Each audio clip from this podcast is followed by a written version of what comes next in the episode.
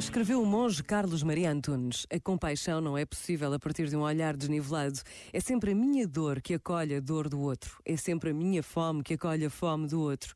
O jejum é um instrumento que possibilita a manifestação do que está dentro de mim e que tantas vezes quero esconder ou simplesmente não sou capaz de ver.